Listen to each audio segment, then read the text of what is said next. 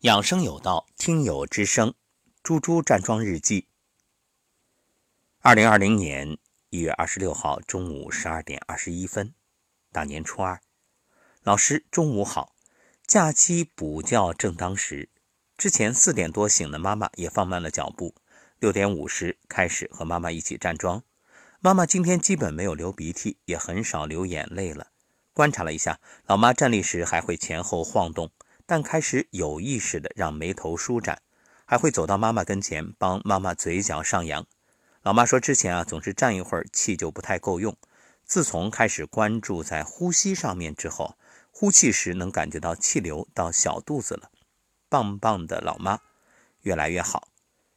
轩轩也在坚持每天揉腹，前天揉腹之后，傍晚拉了好多黑色的便便，昨天早上又再次排便，但没有前天颜色那么黑了。轩轩说：“姑姑排完便便很舒服呢。昨天也确实咳嗽少了很多。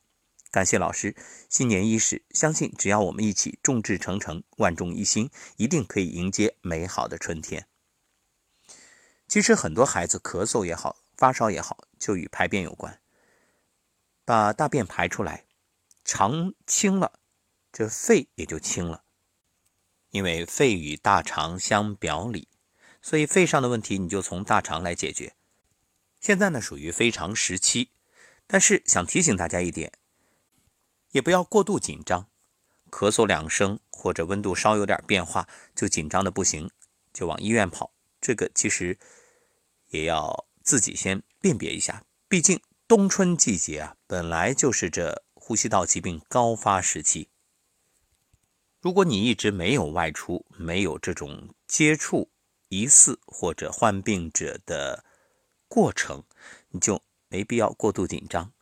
遇到这样的时候，你就揉腹，在家里自我隔离、自我密切观察。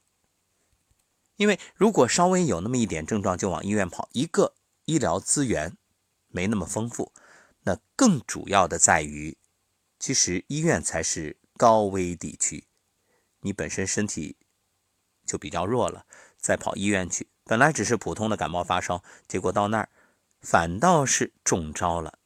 这一点啊，各位要自我注意。据统计啊，被感染的人群中，大部分呢是有高血压、糖尿病、肥胖、脂肪肝、免疫力低下的情况。所以，这其实体现出了究竟平时要不要养生。正所谓养兵千日，用兵一时。其实我们的身体也是一样，你养生千日。关键时刻就能体现出这种抵御的作用，也就是自身的免疫力。所以平时调理身体，增强自身机体免疫非常重要。正像大家所熟知的那句话：“健康不是第一，而是唯一。”所以关爱自己就从站桩开始。各位如果不了解该怎么站的，您可以在我们养生有道的专辑里面啊，搜索“混元桩”，有初级版也有中级版，跟着站就好了。还是那句话，正气存内，邪不可干，且安心以对。